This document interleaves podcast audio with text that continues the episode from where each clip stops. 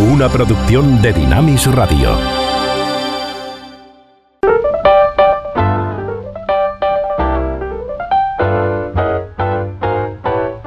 Ruta 66. Un recorrido con José de Segovia por la cultura popular a la luz de los 66 libros que iluminan el camino de la vida.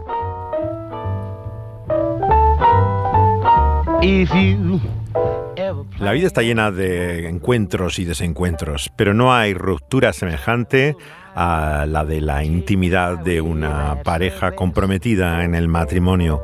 Cuando eso se rompe, vemos que el trauma y las consecuencias son muy grandes. Por eso un libro tan realista como es la Biblia y este Evangelio del cual estamos hablando, la buena noticia según Mateo, no puede eludir la realidad eh, del divorcio. Jesús afronta este tema también en el capítulo que hoy vamos a tratar, el número 19 de este Evangelio según Mateo.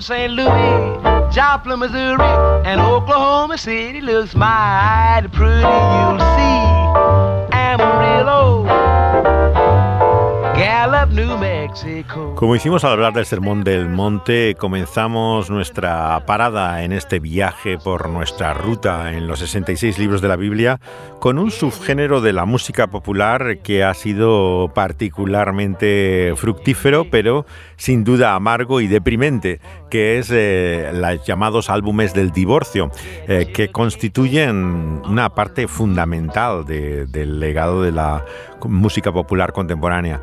es habitual que muchos músicos, cuando experimentan el divorcio, sobre todo el primero de ellos, hagan no solamente una canción o dos, sino un disco entero reflejando el estado emocional en el que se encuentran.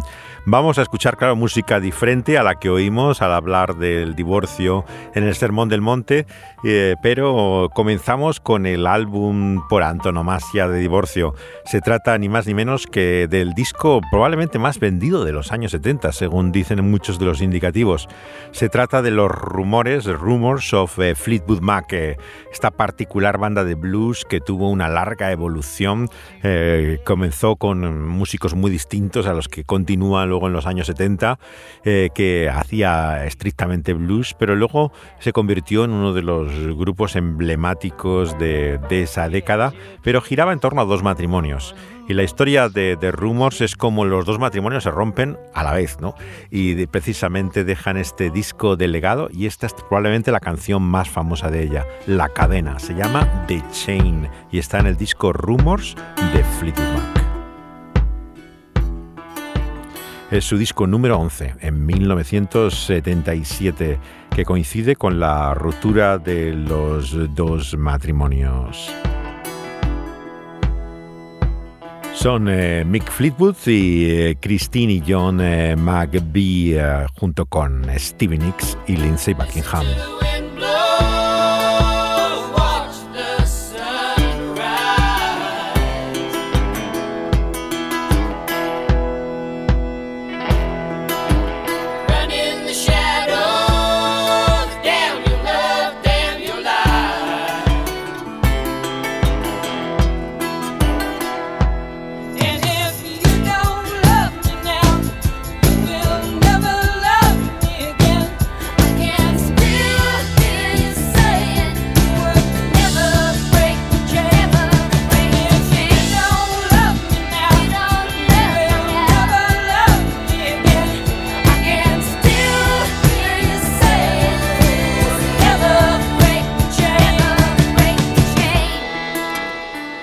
La canción La cadena de Chain, la única de todo el disco en que lograron estar todos juntos en el estudio.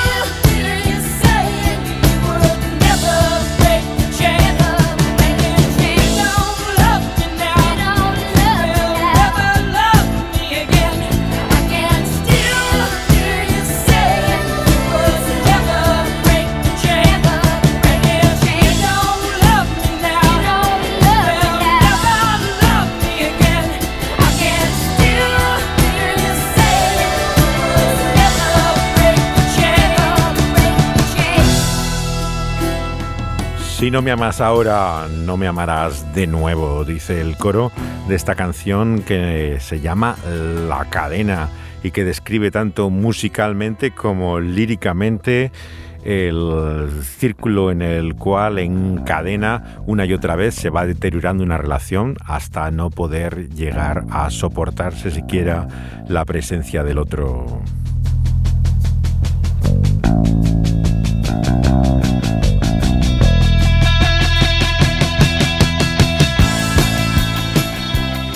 El capítulo 19 de Mateo comienza cuando Jesús eh, se aleja de Galilea y va a la región de Judea, al otro lado del Jordán, y siguiéndole multitudes hace también eh, sanidades, pero vienen a él fariseos y dice que le tientan, diciéndole estas palabras, ¿es lícito, o sea, legítimo al, al hombre repudiar a su mujer por cualquier causa? ¿Es el divorcio algo eh, que se puede considerar legítimo, sea cual sea la razón? Y Jesús le respondió, como solía hacer tantas veces, con otra pregunta. Le dijo a aquellos fariseos, ¿no habéis oído que el que los hizo al principio, varón y hembra, los hizo? Y dijo, por esto el hombre dejará padre y madre, y se unirá a su mujer, y los dos serán una sola carne dice Jesús recordando el principio, el Génesis, cuando comienza esta cadena por la cual nos seguimos culpando los unos a los otros. Phases and stages, circles and cycles, and scenes that we've all seen before. Let me tell you some more.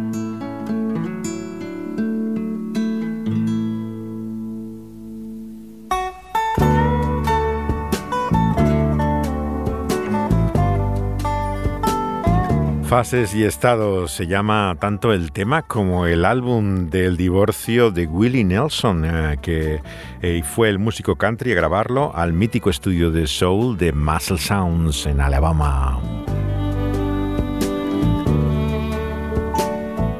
Tremendo sonido, 1974, lo que es prácticamente un álbum conceptual. Todo ello gira en torno al tema del divorcio por su propia experiencia.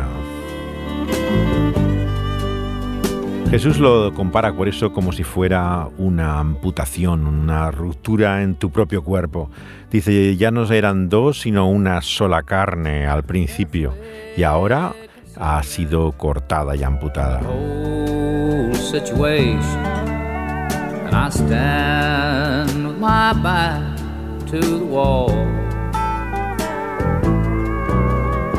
Walking is better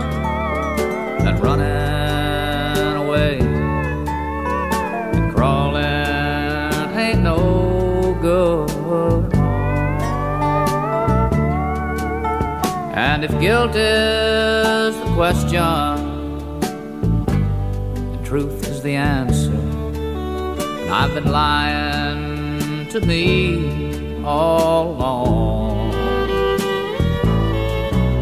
There ain't nothing worth saving except for one another.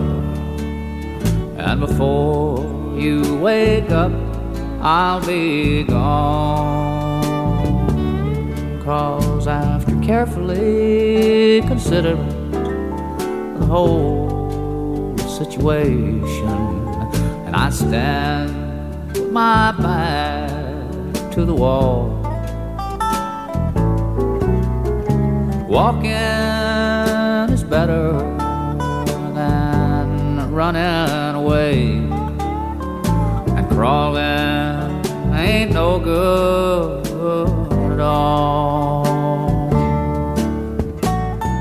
Todo divorcio tiene dos lados como cada historia.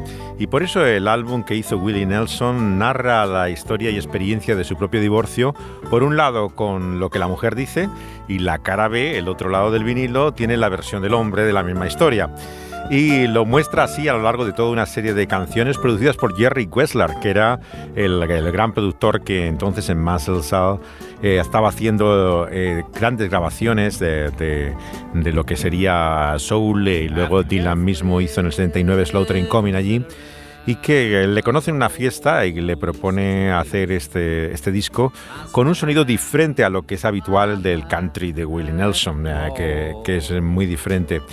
Es tal vez uno de los cuadros que retrata la realidad del divorcio en la que no nos engañemos. Al final todos pierden.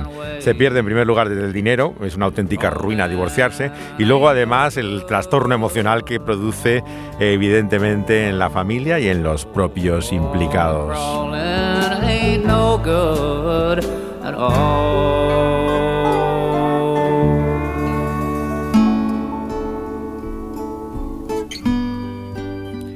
Esta es otra de esas grandes canciones de Dylan en un álbum marcado por el divorcio. Es el Blood on the Tracks y esta canción que dice, si la ves, dile hola.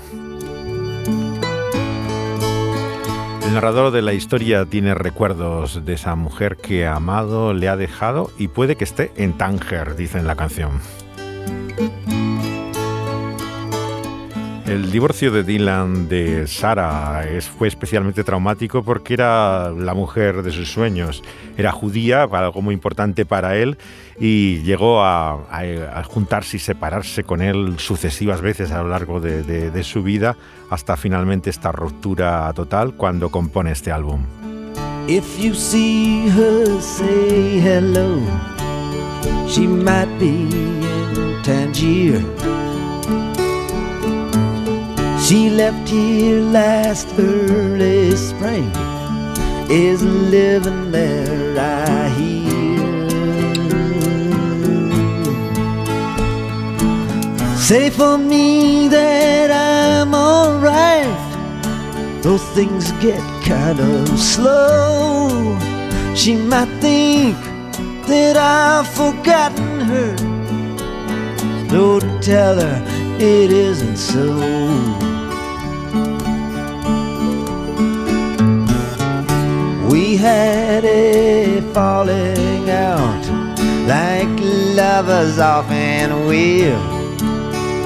And to think of how she left that night, it still brings me a chill. And though our separation, it pierced me to the heart. Los discípulos de Jesús se asombran de lo que dice acerca del divorcio y dicen, si es así, mejor sería no casarse. Y él dijo, desde luego no todos son capaces de ello. If you get close to her, kiss her once for me. Always have respected her for doing what she did and getting free. Oh, whatever makes her happy, I won't stand in the way. Oh, the bitter taste still lingers on from the night I tried to make her stay. I see a lot of people as I make their rounds I hear her name here and there as I go from town to town. And I've never gotten used to it, I've just learned to turn it off. Either I'm too sensitive or else I'm getting soft.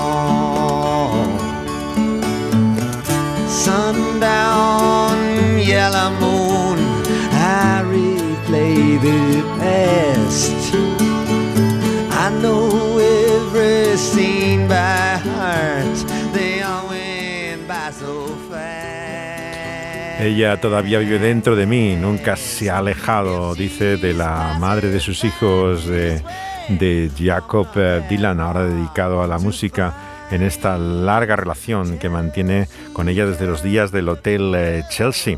Aunque él, como siempre, en las entrevistas se muestra muy elusivo, eh, nunca quiere reconocer el elemento autobiográfico. En sus crónicas que escribe dice que trata de historias de Chekhov, nada menos, por no decir que es personalmente. Hay una entrevista en la radio, sin embargo, que habla con Mary Travers, la Mary de Peter Paul and Mary, y tiene un arrebato de sinceridad con ella que tenía mucha, mucha intimidad. Es la famosa foto de él con besándola a ella, aunque nunca tuvo aparentemente relación con él eh, íntima, pero le dice que aunque a la gente le gusta el disco, él no lo puede aguantar. Le produce dolor escuchar ese álbum y, se percibe lo que fue la tragedia que inspiró estas canciones confesionales.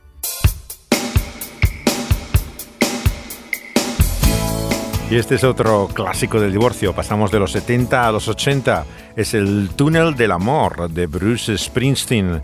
Eh, que hizo justamente después de la ruptura de su matrimonio con Julian Phillips eh, y un tiempo en que se separa de la banda de la calle.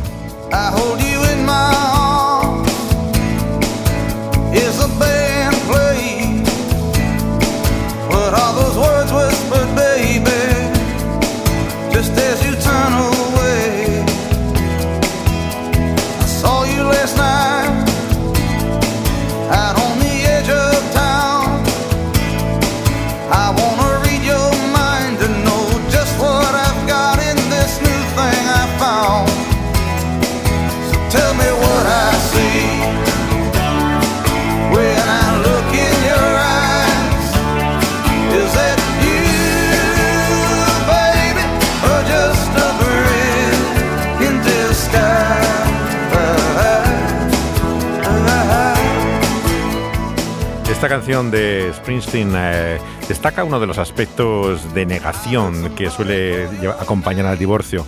Por eso se llama Brillante Disfraz, Brilliant Disguise, ¿no? Y muestra la cara, eh, la imagen que se quiere dar de eh, falta de trauma en el divorcio, de que no pasa nada, esto es normal, ocurre, a todo el mundo le, le llega el momento, eh, por el cual siempre se quiere negar la, la realidad de la tragedia que eso supone con una aparente naturalidad. Y la canción de Springsteen retrata mucho ese tipo de conversaciones cuando se reencuentra, en este caso, con la persona que ha sido su amada y todo le va de maravilla, no puede ir mejor. Casi prácticamente te recomiendan el divorcio como lo mejor para poder tener una vida más feliz y realizada. Este es el mensaje que suelen darte eh, muchos de los divorciados.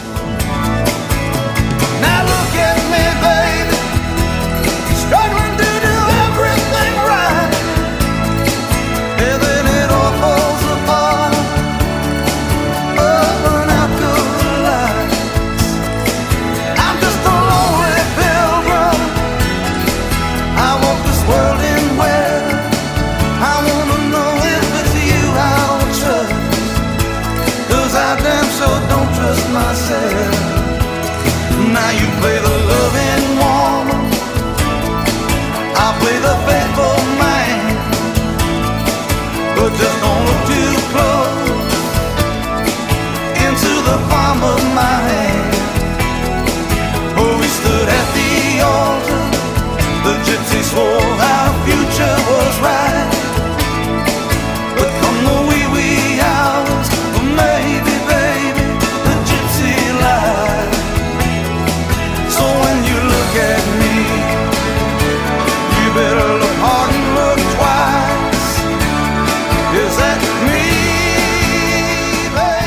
Springsteen y su brillante disfraz en este álbum del divorcio, Tunnel of Love, un disco que no es de los más populares de Springsteen en el año 87, eh, pero que coincide con un grave momento de crisis en su vida del que ha hablado también en sus memorias. La experiencia sí también eh, de lo que es la forma absolutamente eh, agresiva de tensión y violencia que acompaña el último periodo de un divorcio está también fantásticamente retratada en la película que vamos a considerar hoy. La película de Noah Baumbach, eh, que se llama en castellano Una historia de Brooklyn, en inglés, sin embargo, tiene el nombre de dos criaturas marinas que pueden verse, yo las he buscado en el propio Museo de Historia Natural de Nueva York, ¿no? aunque no están en, tal como se ve en la película de una forma tan central, pero están detrás de una de esas vitrinas que en diorama reconstruye momentos de la vida animal en lo que parece un escenario anticuado. ¿no?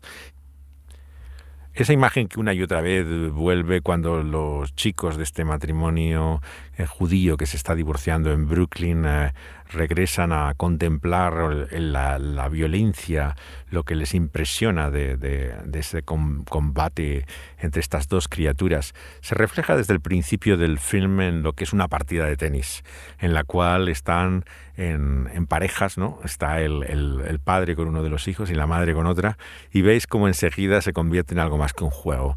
De la competitividad que el padre está mostrando se puede ver claramente el conflicto que hay en la ruptura de esta pareja. Una historia de Brooklyn. Mamá y yo contra papá y tú. Saque. Esa ha sido buena. Ha sido fuera. Parecía buena. Ha sido fuera. Mi turno. Fuera. Intenta buscar el revés de tu madre. Es bastante débil. Bien.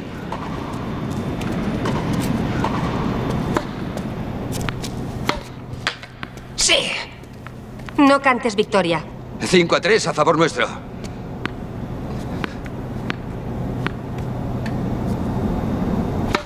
Joder. Vamos, Bernard. Bernard, no digas palabrotas. Me las digo a mí mismo.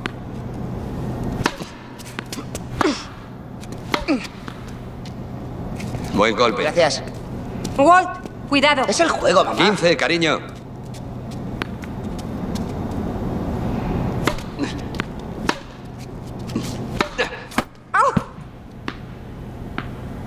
Joan, lo siento. Ha sido un accidente.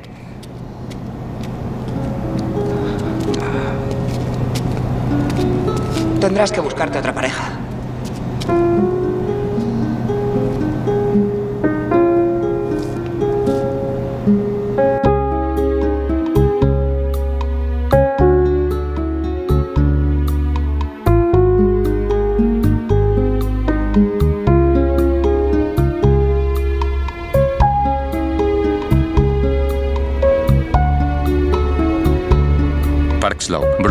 Nueva York, 1986.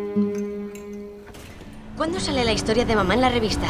No es una revista, es una publicación literaria. El mes que viene, creo. Será extraño tener a dos escritores como padres. Es la influencia de papá. Ella nunca había escrito. No he leído ningún libro de papá. Yo sí. Son fantásticos, muy profundos. Necesita otro representante. Hace mucho que no escribe. El mundo editorial no siempre es receptivo al auténtico talento. Puede que mamá se haga famosa. El escritor es papá. Quizá ya sea mejor. Eso es impensable, Frank. Impensable. Así se presenta esta historia de Brooklyn, llamada originalmente La ballena y el calamar. Es un ámbito intelectual el de esta pareja eh, que se dedica a la literatura, que recuerda, claro, el mundo de Woody Allen, eh, esa especie de eh, Nueva York judío de alta cultura pero hay un conflicto tan tremendamente humano y reconocible en, los personajes que uno fácilmente se identifica con ellos. Eh, aparece como la madre Laura Lini, que es una constante en todo el cine de Noah Baumbach, que es también, por supuesto, judío, y evidentemente parece una historia autobiográfica. Está contando lo que ocurrió cuando él era adolescente en los años 80, y evidentemente es el matrimonio de sus padres que ha marcado a él y a varios de su generación. Por eso la película se ha convertido en una especie de símbolo representativo de lo que eh, los hijos de los divorciados piensan porque normalmente lo que cuenta es la historia de los padres. Los padres siempre justifican su historia y la explican como algo natural, inevitable, que forma parte de la vida. Pero cuando oyes a los hijos, que es el caso de eh, los personajes de esta historia, ves que eh, realmente el drama marca toda su vida de una manera muy distinta, la expresan a como eh, sus padres lo hacen. Oh, chicos, venid directamente a casa después de clase. ¿Por qué? Tendremos conferencia familiar. ¿Qué es eso? Una charla. Solo venid a casa. ¿Sobre qué? Lo sabréis esta noche. ¿No puedes darnos una pista? No, solo esta noche lo sabréis. Lo hablaremos todo esta noche. Este es el conocido momento de la noticia, algo que los hijos siempre recuerdan. El día y el momento en que sus padres les dicen que se van a separar. Eh, y es así como perfectamente describe esta escena, eh, cuya imagen es también el cartel de la película. Yo ya se lo había dicho. Pero ella no me hizo caso. Olvídalo.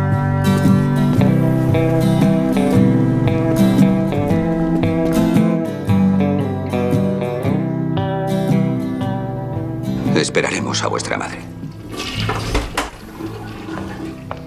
Oh, mamá. Lo siento. Está bien. ¿Estás lista? Sí. De acuerdo. Vuestra madre y yo... A ver, sí. Mamá y yo vamos a... Vamos a separarnos. No vais a perdernos a ninguno de los dos. Custodia compartida. Frank, no pasa nada. Tengo una casa nueva al otro lado del parque. ¿Al otro lado del parque? ¿Y eso está en Brooklyn? Está a solo cinco paradas de metro. Es un bloque muy elegante, de lo mejor de la zona. Tendremos una mesa de ping-pong. Yo no juego al ping-pong. Y los dos os veremos igual. ¿Y eso cómo funciona? Dividiremos la semana alternando los días. ¿Por qué? Porque os quiero y quiero veros tanto como vuestra madre. Pero hay siete días. Así es. ¿Cómo vais a repartir siete días? Oh, yo os tendré los martes, miércoles y sábados y los jueves alternos. ¿Alternos? Así os tendremos a partes Ha iguales. sido idea de vuestro padre. No lo hagáis. ¿Cómo iremos a la escuela? Hay un metro a cuatro calles de la casa. Cuatro o cinco, no más de seis. ¿Y qué pasa con el gato? Mierda. El gato. No hemos hablado del gato. Vuestro padre se quedará con él los días que cambiéis de casa. Tendré que venir dos veces más por semana. Tu casa está al otro lado del parque. Si vivieras cerca de aquí, no habría ningún problema. Este barrio se ha puesto muy caro, Joan. Para mí es muy desagradable quedarme en este barrio. Lo sabes, no me lo pongas más difícil, me siento desterrado. Oh, cielo. Entonces, ¿qué hacemos con el gato? Ya se nos ocurrirá algo.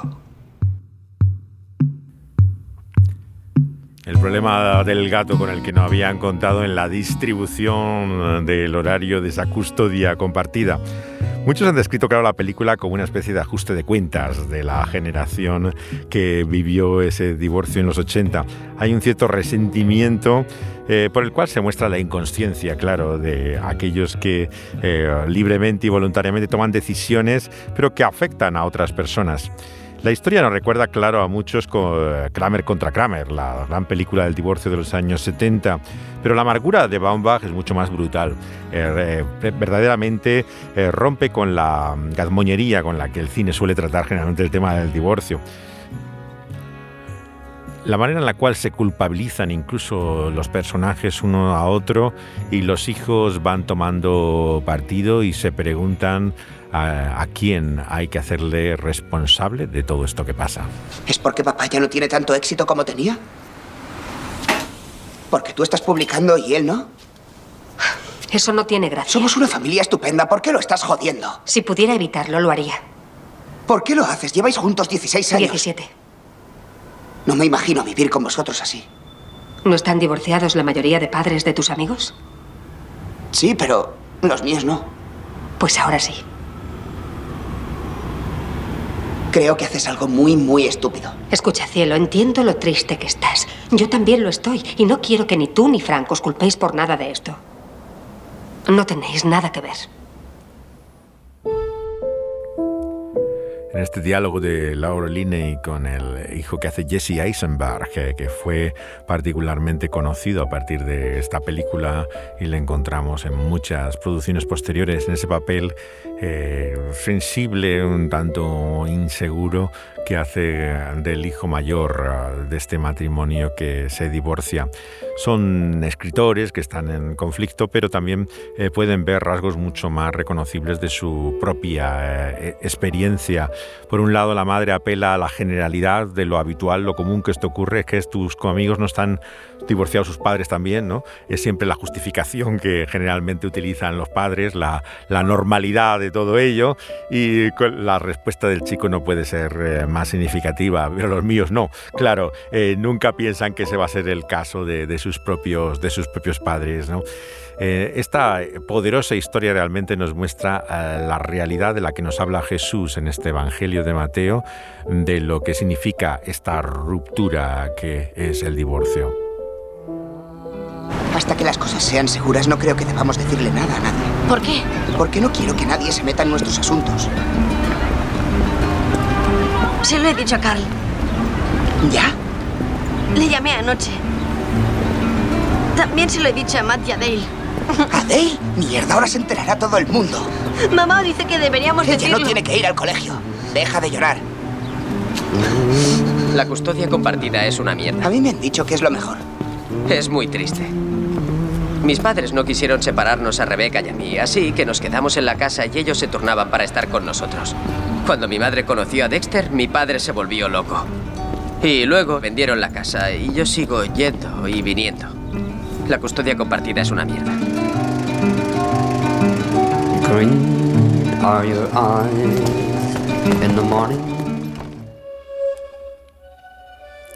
Es la realidad de la custodia compartida desde el punto de vista de los hijos, de aquellos que la sufren lo que parece el arreglo maravilloso judicial por el cual comparten su tiempo y su horario los padres con los hijos. Jesús por eso cuando enseña sobre el divorcio en este capítulo 19 de Mateo, nos muestra que hay no solamente eh, un repudio permitido por la ley, como vemos en la época de Moisés, eh, que hacía legítimo para el judaísmo el divorcio, pero hay una ruptura también de lo que era el propósito original de Dios en el Edén, por el cual el hombre dejaría padre y madre, se uniría a su mujer y los dos serían una sola carne, ya no dos, sino una. Y dice esas tremendas palabras que repetidas en la fórmula de muchos matrimonios, eh, por el cual dice lo que Dios juntó, no lo separe el hombre. Los que le rodean a Jesús le preguntan y entonces eh, se contradice Dios cuando le da a Moisés el permiso para dar una carta de divorcio y repudiar a, esa esposa con los derechos que daba esa carta. Y él les da la, clave de lo que es muchas veces eh, el conflicto entre la realidad y lo que podríamos llamar el propósito eh, del autor que nos muestra lo que debería ser nuestra vida. Dice, por la dureza de vuestro corazón es que Moisés os permitió repudiar a vuestras mujeres pero al principio no fue así. Nos da así la clave Jesús de cómo debemos tratar muchos temas éticos como este. La forma primera es plantearnos cómo era al principio, cuál era el propósito original, y este es el del Edén, el propósito que Dios muestra en esa primera pareja unida eh, como una sola carne. Por lo tanto, cualquier ruptura eh, como la que muestra el divorcio es por la dureza de nuestro corazón. No es ciertamente esa eh, la voluntad eh, buena de nuestro Dios para nuestra vida. Sin embargo, en ese realismo reconoce Jesús eh, que evidentemente no solamente existe, sino es una realidad que el hombre también en su infidelidad produce. Dice, cualquiera que repudia a su mujer, salvo por causa de fornicación, se casa con otra y adultera, y el que se casa con la repudiada adultera. Establece, por lo tanto, una condición, en cierto sentido, para el divorcio que se ha admitido por la mayor parte de las iglesias, excepto la católica, el hecho de cuando se produce eh, el adulterio, eh, la infidelidad, eh, entiende Jesús que ese matrimonio está ya roto, quebrantado. Y lo que viene a continuación, claro, es esa pugna por demostrar lo legítimo de ese divorcio en el caso del matrimonio que es creyente cristiano y que quiere de esa forma eh, poder eh, que los demás acepten lo que ha sido su decisión, ¿no? Y en ese sentido muchas veces no es tan fácil demostrar eh, que se ha roto, pero en otros casos Jesús nos muestra que ha existido ya esa ruptura, ¿no? Y es por eso que los discípulos dicen a continuación que si esto es tan difícil, mejor sería ya ni casarse. Para mí era importante tener un hogar como el de vuestra madre. Cocinaré y lo haré todo como estáis acostumbrados. Esto no se parece a nuestra casa. A la casa de vuestra madre. ¿Qué? No se parece a la de vuestra madre. Es lo que he dicho. No, has dicho nuestra y es la de vuestra madre. Esta también es vuestra. No, esta es tu casa. Es nuestra casa. Odio a Anastas, lo sabes. Iván conoció a Anastas y me ha dicho que era un capullo. No he podido encontrar a Vitas Gerulaitis. Tenía un póster de Vitas en casa. En la de mamá. Y todas mis tortugas. Compraremos unas tortugas. Sé que te gustan los anfibios. Las tortugas son reptiles. Aquí tienes una mesa para hacer los deberes. Papá, esto es para zurdos. Papá me ha puesto una mesa para zurdos. No compliques las cosas. Tenemos que apoyar a papá. Odio este lugar. No seas capullo. Tendrás una mesa apropiada. Y de todas formas, ¿para qué quiero un pupitre en casa? Tampoco quiero una pizarra o un timbre que suene cada 45 minutos. Le gusta estar con nosotros. Le gusta tenernos en casa. A ti te ha dado libros y a mí no. Porque son libros que sabe que me gustan. Quiere volver con mamá. ¿Por qué ella ha provocado todo esto, capullo? No soy un capullo. Sí que lo eres y no tienes ni idea, capullo. Esto es obra de mamá. Deja de llamarme capullo. ¿No decía mamá que nunca se divorciaría? Sí. Entonces es una mentirosa. ¡Oh, ¡Mierda!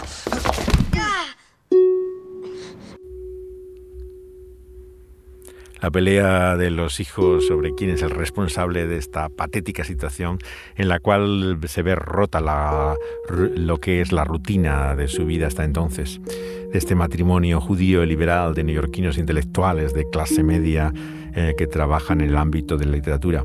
Bernard, el personaje del padre, lo hace Jeff Daniels y es un verdadero imbécil. ¿eh? Realmente es desagradable desde el comienzo. Eh, se dedica a dar clases en el instituto, había publicado una novela de cierto éxito en el pasado, pero no había dado a continuación. Y es su mujer, la siempre maravillosa Laura Linney, la que empieza a hacerse un hueco ahora entonces en el mundo literario, cuando empieza a surgir esta competición entre los dos, que ahora en su divorcio buscan conquistar ¿no? también el amor de sus hijos, seducirles por medio del lenguaje, las acusaciones del uno al otro. El menor se aferra a la madre, que va de una relación a otra, pero mantiene la casa familiar. El mayor cual se identifica cada vez más con su padre, que imita en todas sus expresiones pedantes, eh, repite todas las tonterías que dice y sobre todo suena igual de golatra que el padre habla en todas eh, su intento de eh, asumir sus frustraciones que no puede lograr e intenta reproducir lo que es la, la manera de ser del padre. Vive en un lugar desvencijado, esta casa de esta escena, son paredes sin empapelar, él está en la inestabilidad emocional ¿no? de la adolescencia, le atrae una compañera de clase, no sabe cómo tratar con ella, el otro está totalmente inmerso en la desorientación eh, sexual también al llegar a ese momento. Y te muestra cómo el cine tiene esa habilidad para poder mostrar la realidad de las personas, ¿no? Eh, que no pueden reflejarse ni con monstruos, ni con naves espaciales, ni efectos digitales, lo que es verdaderamente eh, la vida diálogos naturales de la cotidianidad, ¿no? Con eh, cierta eh, distanciamiento también a veces en humor negro o ironía que utiliza Baumbach para intentar sobrellevar esta, esta historia. El director negó que era autobiográfica, aunque él es hijo de divorciados y también de una familia judía liberal de un escritor de Nueva York. Jonathan Baumbach era eh, un autor eh, reconocido en los años 60. Sus padres, de hecho, vivieron en una comuna a finales de los años 60, en una especie de colonia de artistas que se llamaba Yado, eh, con los padres de Laura Line, curiosamente. Entonces había un vínculo familiar entre los propios padres del director y, la, y, la, y los padres de la actriz, que es hija también de un famoso dramaturgo. La película se rodó en unas semanas en el barrio, por supuesto, puesto de Brooklyn, la parte que llaman Park Slope, eh, que tiene un instituto, incluso la casa es de un antiguo amigo y donde, si todo esto fuera poco, hasta Jeff Daniels le hace al director usar la ropa de su propio padre. Con lo cual, cuando dice que no es autobiográfica, uno no sabe a qué se está refiriendo. Eh, Noah está casado con una actriz famosa, Jennifer Lee Jason Leigh, que ha hecho también papeles bastante ariscos y atormentados, ¿no? Eh, pero no ve eh, redención alguna para su padre en la película. Es un retrato descarnado del divorcio una película intensa en la que se ve a los personajes en desarmante comprensión, pero también confusión ante sus errores. Y eh, nadie se salva eh, por la salud de un matrimonio, pero como vemos, su fracaso implica verdaderamente el fracaso del ser humano. Hola, mamá. Hola, hijos. ¿Qué haces? Cambio un poco las cosas. He venido a decirte que ya no me quedaré más. ¿Por qué? Ya sabes por qué. No lo sé. Frank, ¿sabes por qué? No. ¿Por qué no me lo dices? ¿Porque engañaste a papá? ¿Quién te lo ha dicho? Ha sido tu padre. Sí. Ha sido él. ¿Por qué lo hiciste? Atravesaba un momento difícil. ¿Dónde estábamos nosotros? ¿Lo has hecho en casa? No, Walt, no. No cuando estaba tu padre. Tú conoces a Richard, los dos lo conocéis. Una vez trajo comida preparada. Estuvisteis hablando de los Stones. Vaya. Como si fuera un burdel, hombres entrando y saliendo. ¡Cállate! Si queréis, os lo explicaré. No quiero saberlo. Yo sí. Walt no quiere, no diré nada. Puede irse. Me das asco. Ni siquiera escribías hasta hace poco. Se la has jugado a papá porque no ha recibido el reconocimiento que se merece. Hablas como tu padre. Me alegro de parecerme a él, me repugnas. Te comportas como un cerdo, Walt. Me llevo al gato. No puedes llevártelo. Le toca aquí.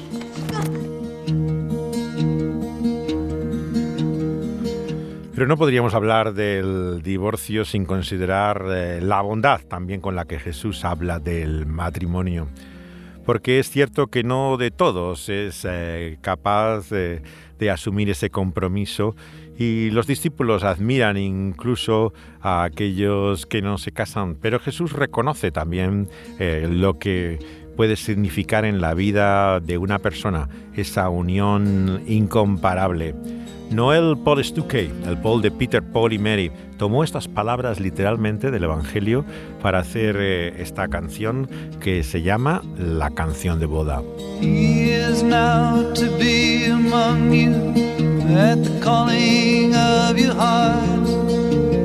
Rest assured, his part. The union of your spirits here has caused him to remain. For whenever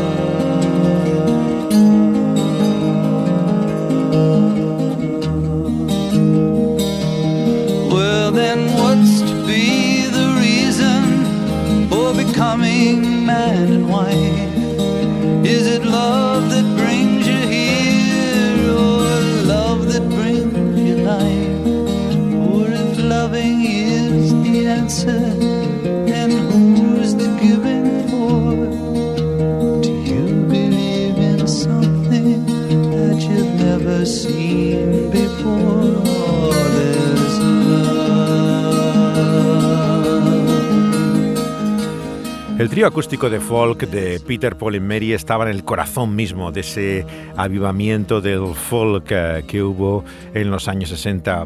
Eh, su manager era Al Grossman, el mismo de Bob Dylan, el que lanzó al grupo el año 61.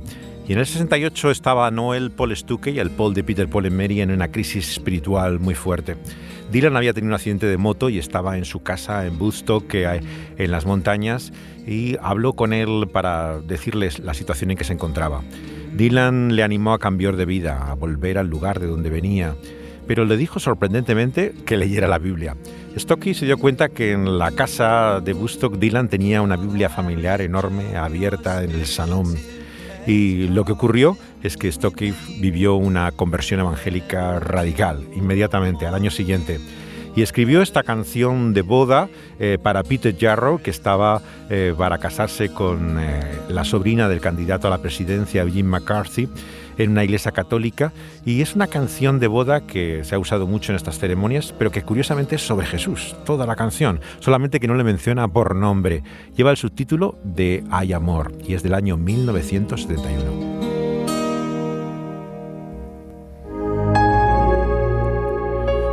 Nuestro texto acaba con Jesús bendiciendo a los niños. Le fueron presentados para que él pusiera la mano sobre ellos. Y cuando los discípulos le reprenden, él dice las conocidas palabras. Dejad a los niños, venid a mí.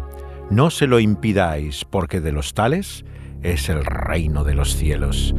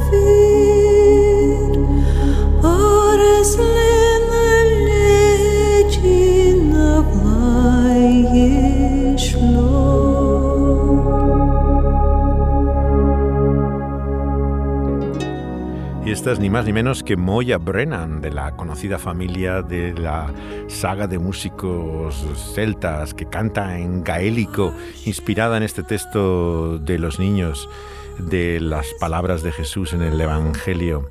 Eh, Brennan eh, tuvo una conversión también dramática después de haber estado en Clanaz a la fe cristiana y empezó a hacer eh, temas inspirados por esa misma fe en una cultura tan nacionalista como es la irlandesa eh, por una fe eh, de influencia evangélica, ya que aunque ella tenía una educación católica como todos los irlandeses, sin embargo fue por medio de su contacto con la Iglesia Bautista que empezó a, adquirir eh, otro sentido de, fe después de un largo periodo de adicción, la ruptura de un matrimonio y una crisis personal.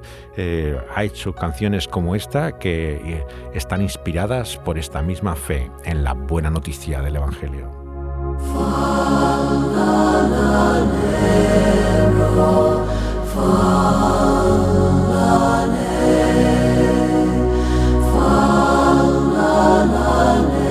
Si le suena la música a Enya, es que es su hermana de la hermana de Enya que formaban parte de la mítica banda de Clanas que conocen por películas como Titanic, El Rey Arturo, eh, siempre que aparece estas referencias de, la cultura eh, celta, que en el caso de ella está inspirada por esa fe cristiana en vez de por el paganismo previo que tanto interesa a los músicos folk de este país.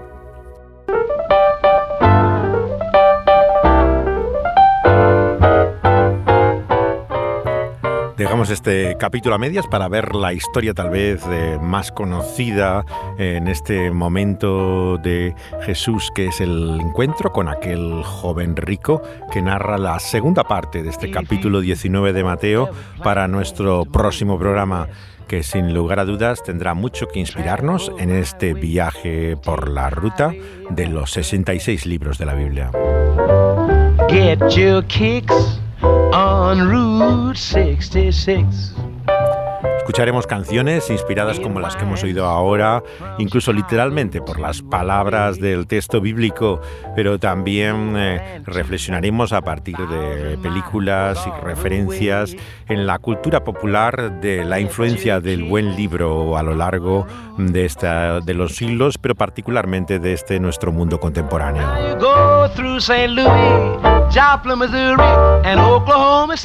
Dani Pandura ha estado aquí al control del sonido y José de Segovia hablándoles una vez más en este nuevo episodio en nuestra Ruta 66.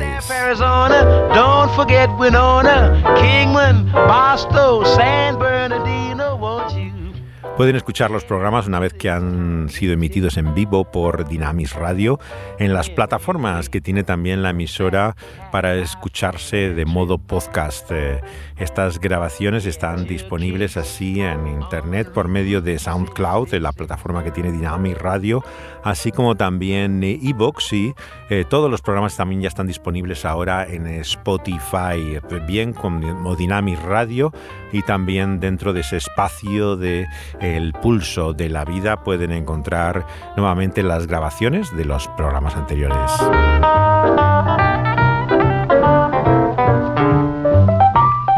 Les invitamos a seguir con nuestro viaje. El próximo día tenemos espacio para ustedes y uh, realmente les eh, prometemos que será como mínimo inquietante lo que desde nuestro panorama podemos ver en este viaje. Won't you get hip to this timely tip?